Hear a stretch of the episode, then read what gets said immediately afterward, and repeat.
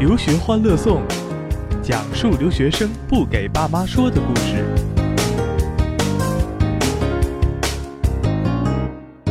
留学欢乐颂啊，今天咱们是一个武侠组合，因为来了一位同学叫萧峰啊，从武侠小说《天龙八部》里走出来的大侠。实际咱们这位这个萧峰同学呢，会的不是武术啊，或者是土木，给大家打个招呼吧，肖峰。啊哈喽，大家好，呃，我就是不会武术会土木的肖峰，啊，肖峰，很高兴来，来自哪个？来自哪个大学？呃，我来自约翰霍普金斯大学。约翰霍普金斯大学啊，这所大学对，以前也聊过啊，思维陈思维老师还聊过，说这个大学的商科中国人很多，这个大学的医学那个全美很牛。那么你来自约翰霍普金大学的工程学院？哎呀，我忘了介绍了，不好意思。还有我们的林姐。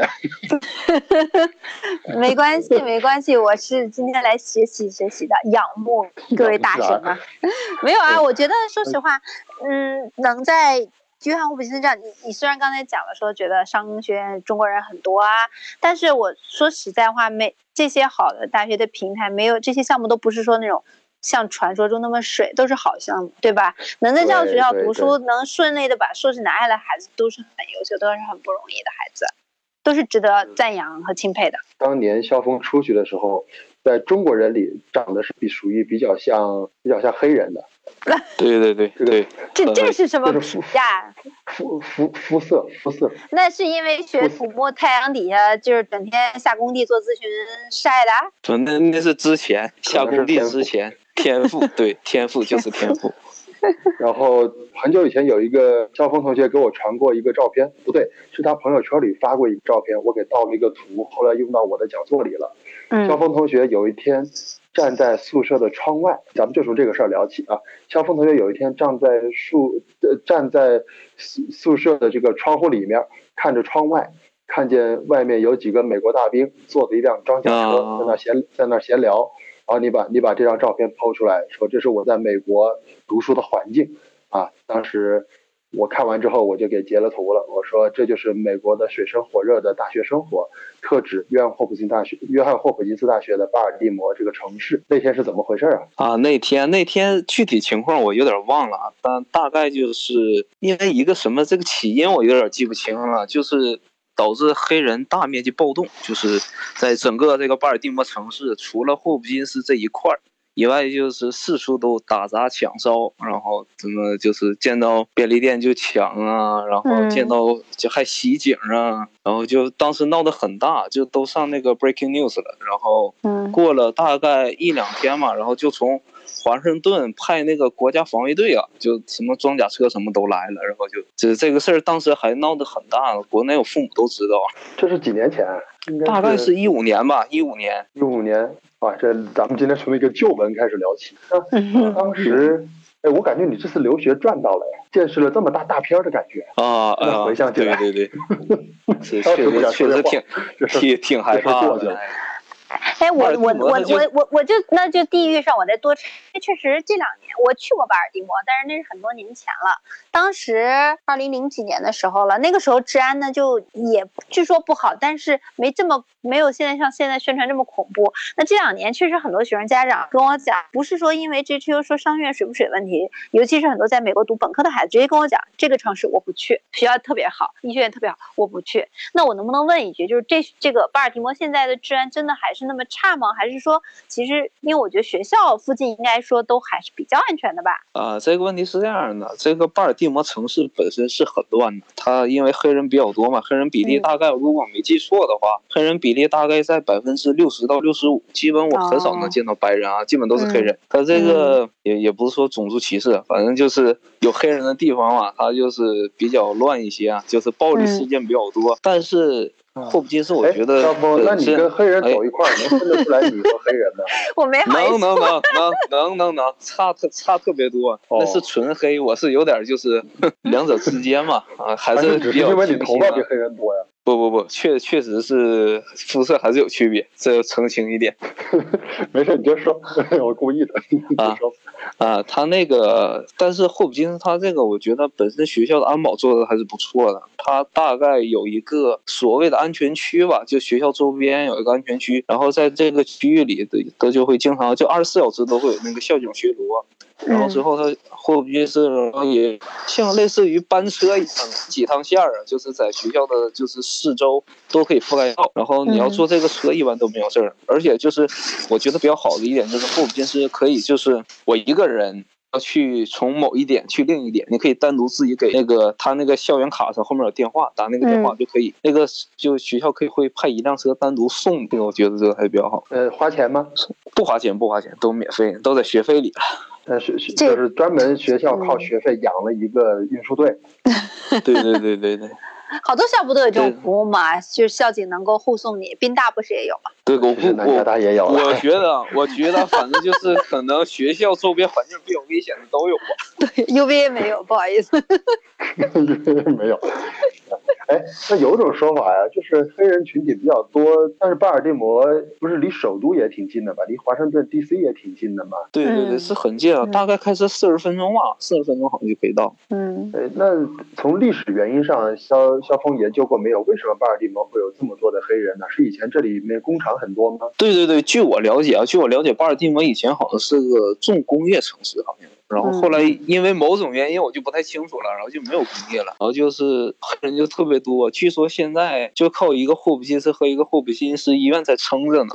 哦，就是感觉这个地方就衰败了，就黑人都下岗了，工人都下岗了，然后造成了一个下没下岗，下没下没下岗，但我也不太清楚。但是黑人的整体就是这有岗他也未必去，就是 他他黑人更喜欢就站在街边管你要钱，不太喜欢老做。哎，那我问问一下肖峰，如果朋友啊、同学啊们，就是说在选择学校或者入读的时候，你会向他们推荐约翰霍普金斯吗？但这个我觉得是看个人的意愿了。如果就是说对那个学习环境啊、学术氛围比较看重的话，我还是会推荐的。因为霍普金斯的学术氛围确实是挺好的。但是如果怎么说呢？如果想体验生活，就不要去了。生活我基本就很少出学校那个圈里，基本只要不是假期，我就不在；只要是假期，我就不在。这是变相炫富呢，还是说变相的这个地方这个很很倒霉呢？这个不是特别浪的话，我觉得没事儿呢。就是还好，就是你不要大半夜，不要大半夜一个人四处溜达就行。不过这大半夜四处溜达一个人，这在哪个城市都都不太好，在在中国有些城市也不行，对吧？对，中国其实现在倒还好，我还对我觉得啊也不好。中国也还好吧？中国中国好还还好一，嗯。不过我觉得好的一点就是学校，它这个美国之前好像我看那个刘欢有人也说过吧，就美国它这个。危险区和非危险区划分比较明显，这个还是比较好。就是一般黑人不会进这个所谓的安全区里去闹事儿的。哦，这安全区怎么？我脑子里有一种这个美国电影那种那个隔离区的感觉，好好奇怪啊！就感觉把美国又给黑又给黑了一把。生化危机。对啊，那说说专业吧。然后你在美国读的土木工程，但是据我所知，土木工程是工程学院里面那种专业，就是在美国是找不到工作的一种工程。是真的吗？对对对，是是真的，是真。聊一个你的痛点，你怎么这个很这个说起来就很痛啊！对对对，嗯，我这土木工程在美国找工作，你到底你经历过，你有过哪些尝试？包括你现在已经回国了嘛？我其实这段故事是我今天真正想听的，一直没找机会跟你好好聊过，结果这一次第一次聊，就要让你在全国观众面前、全世界观众面前 自自我坦白，是吧？土木工程找工作，你经经历过土木工程啊这个土木工程，首先啊，它可能由于可能是怎么说，它算一个比较传统的一个工程类吧，它可能创新的东西比较少，而且它这个学科发展的比较早，到现在可能一百多年。它可能就是该发展的都已经发展了，所以就不像那个计算机啊，或者是生物这种比较高新科技嘛，它是随时就是无论何时何地，它都在无限的这个生根发芽。就随它那个首先首先第一吧，是属于需求量，我觉得就不够啊，因为可能现在这个行业也不是很景气，导致这可能就是在美国吗？在美国吧，应该是。我感觉在全世界吧。在全在全世界都属于可能过了这个，可能房地产热一过了，那可能就需求量就比较少，感觉供大远远大于求啊。对，好多供应链大业，即便即便是你这个学历的，你这样学历的海归，那你觉得在职场上主要是有点这个，呃，专业上对不上的问题？找工作的时候，这个我觉得是这样的，这个不是所有的专业，我认为啊，就我自身的经历而言，我觉得不是所有的专业海归都有用的。你像这个，比如说学金融的，或者是学什么计算机的、学数学的这种海归学是国内很认的，海海归的这个经历。像学什么土木、机械这种传统工程，我觉得国内并不是很在意是不是海归，甚至并不在意是不是研究生、是不是一本都不在意，基本学历。占这个比重，我感觉很低很低吧，约无限接近于零。它这个更多属于一个经验学科，我感觉它就比较在在在在意这个经验，比如你有几年的工作经验，这个很看重。至于你是不是什么学历，是不是海归啊，一点没有用啊，我觉得。哇，你你读完之后有这么惨痛的一个经历啊？这么惨痛？我个人自自身经自自身自身经历或者是一些感受吧。但我个人个人观点，我好对不起你啊，把你怎么送到这么一个个个人观点也未也未必代表广大现实情况，这是仅仅就个人而言。那如果这么说的话，那你觉得你在 JGO 读书的这个这段时间、这段经历，对你有什么样的一个收获或者影响呢？你觉得有没有必要呢？会不会后悔出去了呢？后悔当然不会后悔，他这些可能就是对找工作可能并没有什么太大的一些帮助吧，但是对一些自身还是有很大的提升了。比如说这个，嗯，就是周围接触的一些人都都很牛的。就是属于一下子从乡村到了城市的感觉啊，对，就感觉一下开了开阔眼界啊，一些就是跟你之前的大学比，到了 JHU 的话，一下子感觉周围的人突然一下变了一，完全变了个风格。对对对，我感觉好像提高了几个档次一样。那咱们先进到广告。来啊，跟我一起念《留学欢乐颂》。留学欢乐颂。怎么都无精打采的呀？没吃饭呢？再来一遍。留学欢乐颂，留的是学欢乐的颂。留学欢乐颂，每周不知道什么时候更新。留学欢乐颂，讲述留学生不给爸妈说的事儿。既然你诚心诚意的发问了，我们就大发慈悲的告诉你。为了防止留守家长担心，为了守护留学家庭的和平，贯彻爱与真实的采访，可爱又迷人的谈话节目《留学欢乐颂》，我们讲述留学生不跟爸妈说的事儿。白洞白色的明天在等着我们。好，咱们广告回来了啊！哎，明姐，你刚才的问题是？哦，我刚才想问那个，好像如果没有漏下的话，肖峰还一直没有讲现在从事的是什么样类型或者说领域的一个工作，对吧？我听你们讲的，是不是已经不是在干纯土木了？啊，是是，那个我现在转转向教育行业了啊？你做什么了？我都不知道啊。我什么？没没没，我现在在大学里做那个那个留学生的管理工作。哎呦，这算学以致用了，这个啊，也也算不完全抛弃啊。对对对，常来刘欢，常来刘欢，这是原来是留学大学生，大学里做留学生的管理工作。你在哪个？主要是那沈阳农业大学。哎，你回家了啊？对对对对对，回回家了。对。那你的大学哪有留学生啊？就是有很多，就是亚亚非拉这种国家发展中国家的一些留学生都出国来留学嘛。哇，你怎么永远跟亚非拉混在一块儿？因为肤色，真的肤色，先天就是天赋决定的，天赋天赋决定。对真的，你还一直在沈阳做这个工作呢，真的也不错，其实。嗯。哎，我觉得挺好的，这样，这是不是自己发现新大陆一样，就是新天地一样，觉得自己哎可以，其实除了土木之外，那我这个留学背景对我现在工作其实也开出了更多的这种领域，对吧？对对对对，Sorry，我问个尖锐问，是不是因为找不到土木的工作才做这行的？没没没，没爱好。这个是这样的，这个是我刚开始毕业的时候做的，也是工程咨询啊，也也是做过一。段时一年多吧，一年多的工程咨询，然后做做的过程之中啊，发现就是可能自身的性格啊，或者是一些喜好吧，就是觉得不太想在这个领域里发展了，然后就是通过一些思考啊，然后积淀啊，最后就就找到了现在这种最重大的决定，回回到亚非拉人民的怀抱。对对对对，就做出了一个重大的决定，要转转一转专业。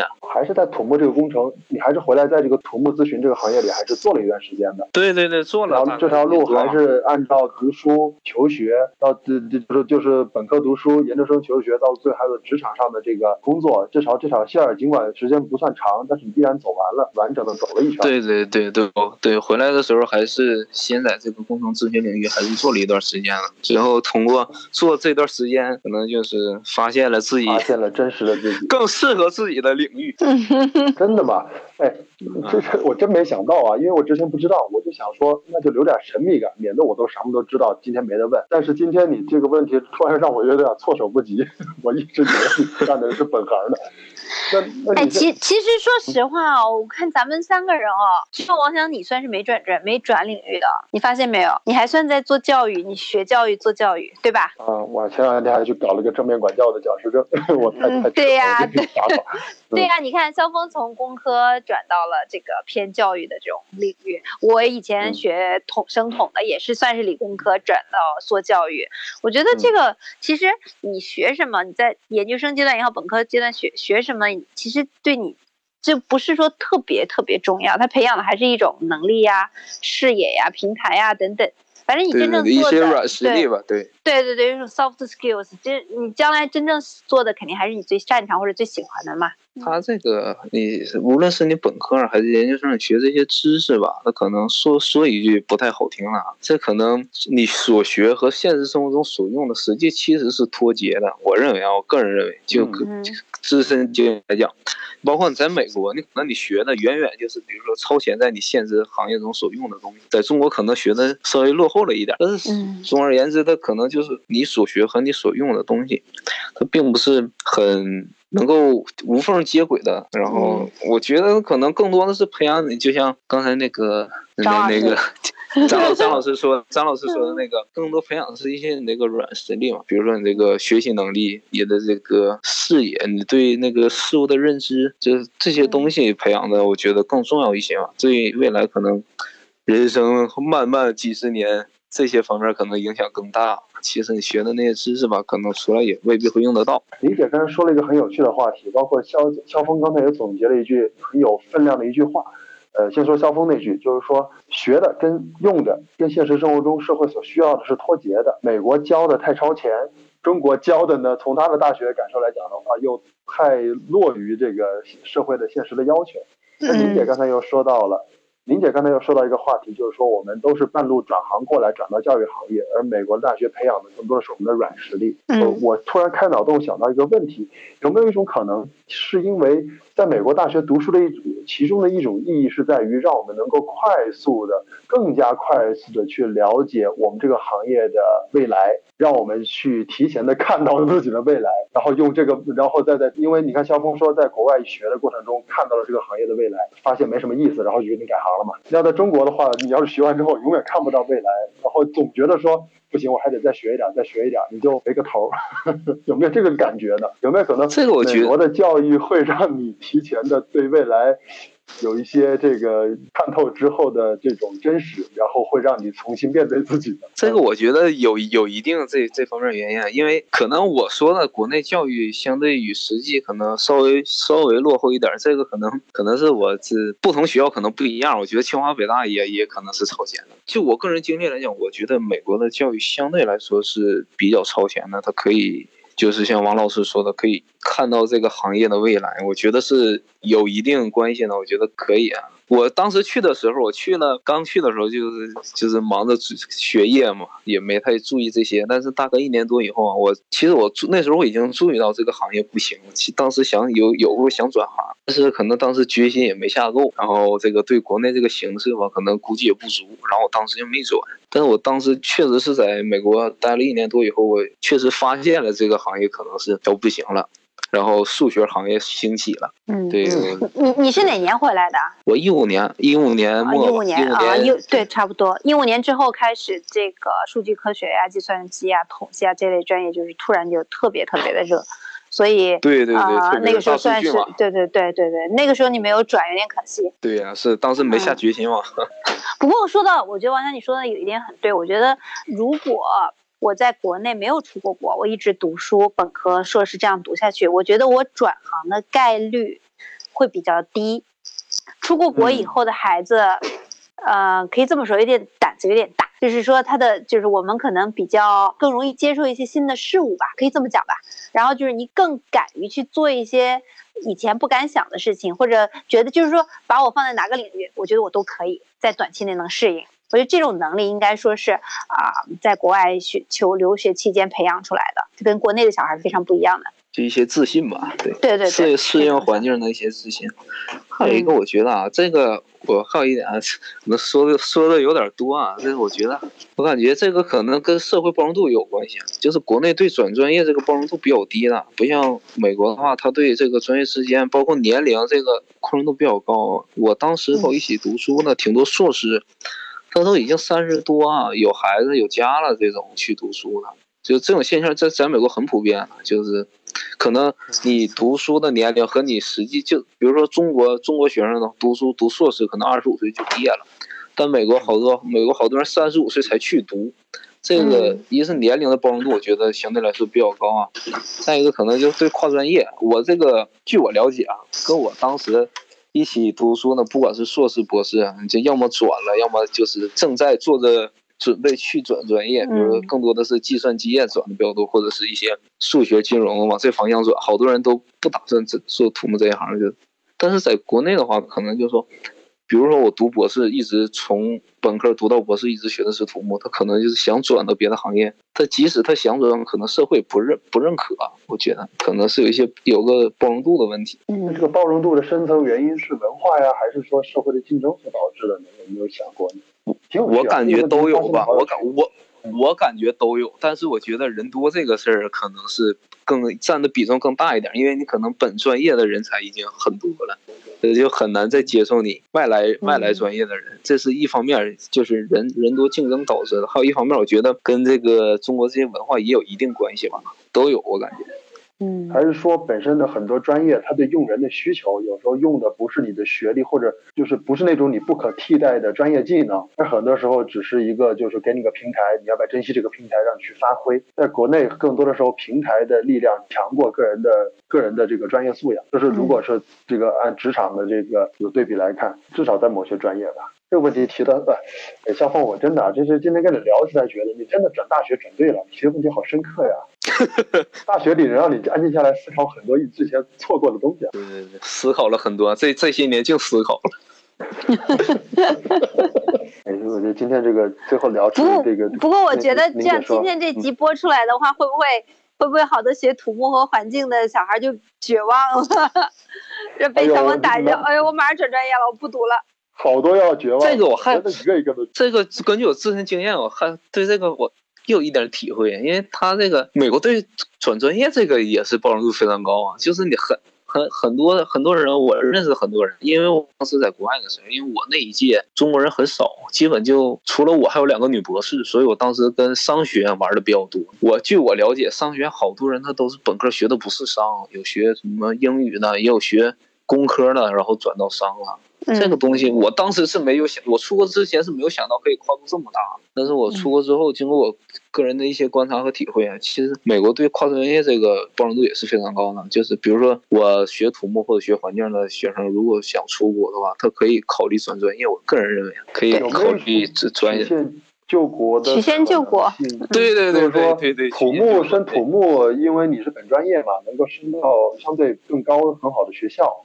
然后呢，到了学校里面，是不是再平行的去转到其他的你想学的学科，或者辅修一些其他学位，可能会相对这个就容易一点，比你直接从国内就这么跨了专业，再跨了这个学校的级别这么深要容易一些呢？我觉得是的。然后这个我觉得顶多可能是耽误一段时间吧。这个我觉得该下的决心还是要下。从我个人的惨痛经历来讲，一该下的决心一定要下的，该转一定要转。这个我在美国跟我玩的挺好的一个，也是学土木的一个师兄嘛，就人非常好。当然，他当时就是学土木一直学到博士，然后找工也是可能不是太理想，然后他又学了一个数学的一个硕士。数学硕士好像还没拿到的时候，就已经找到好好工作了，就是就是差别就是这么大。其实这也是，其实想起来也蛮让人难过的一件事情。男怕入错行。